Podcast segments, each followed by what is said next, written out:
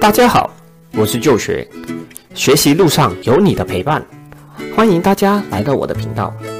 这个频道主要分享一些理财知识与运动相关资讯。如果你喜欢这类型的内容，记得订阅、按赞、加分享，同时开启小铃铛。有关注和投资中概股的朋友们，近期应该都过得不怎么好。本来已经趋近平稳波动之后，最近又遇上闹得沸沸扬扬的恒大事件，造成一系列的股牌效应。恒大事件会不会波及中国经济呢？甚至有人说这是中国版雷曼兄弟的复刻。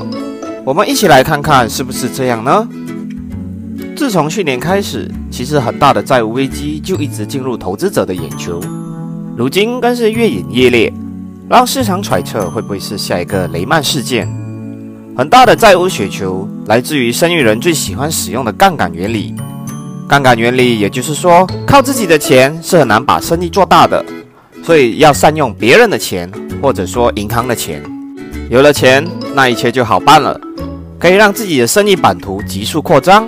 这无疑在房地产市场体现的淋漓尽致。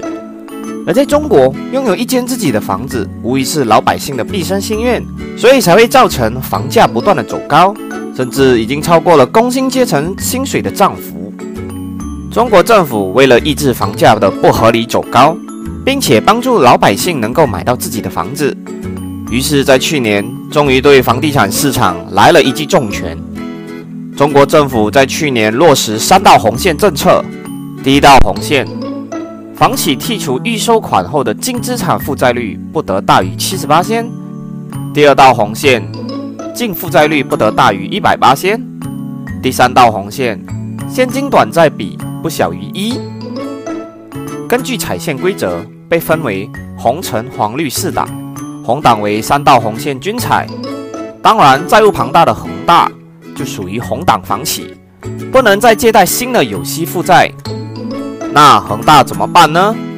接下来我们一起来看看目前恒大的几个危机。第一。恒大财富金融产品越线难。二零一八年，P2P 行业暴雷，恒大金服也遭受波及，被迫整顿。二零一九年，恒大金服改名为恒大财富，事实上并没有停止销售理财产品，而是对本公司员工进行层层摊派销售任务。中国媒体财新援引一位原恒大资产管理中心人士称。为了完成任务，恒大员工不仅自己购买本公司的理财产品，而且还劝身边亲友买。因此，通过恒大财富聚集的资金拥有四百亿左右。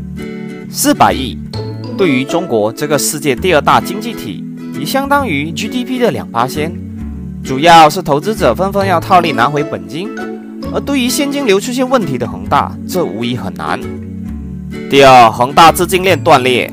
零八年，为应付金融危机，北京推出四万亿计划，大量投资涌入基础建设，加上宽松的信贷政策，房地产迎来了一波强力上涨。中国不少房地产企业都沿用预售制，向银行贷款资金购买土地，之后几个月内就开售楼盘，收回资金，接着再把这笔钱投入购买更多的地。恒大也是如此。区别是负债率更高，周转更快，拿地更多。恒大的资金链断裂，消息一传出，就造成了投资者与消费者的恐慌，甚至聚集了一大批围堵恒大的办公室。如此一来一回，没了收入来源与新借贷的钱，恒大就这样陷入了一个恶性循环。能否将资产变现，是恒大现在首要解决的问题。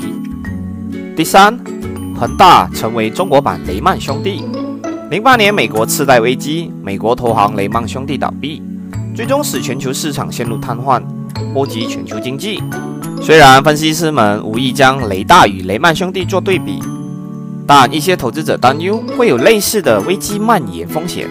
同样是房地产，但是恒大不是雷曼，两者的资产数值天差地别，难以一概而论。恒大只要楼盘售卖得出，就可以如期偿还贷款，维持营运。但现在似乎很多买家都要等恒大倒下后才出手，这样才可以捡到便宜货。目前最担忧的是房地产同行，若恒大贱卖资产，可能会破坏价格体系，导致那些高杠杆的房企们崩溃，使这个占中国经济四分之一的行业陷入瘫痪。顺带一提，九月十四日，恒大发布公告，称已新聘两家公司作为联席财务顾问，而其中一家公司当年就参与了雷曼兄弟破产案。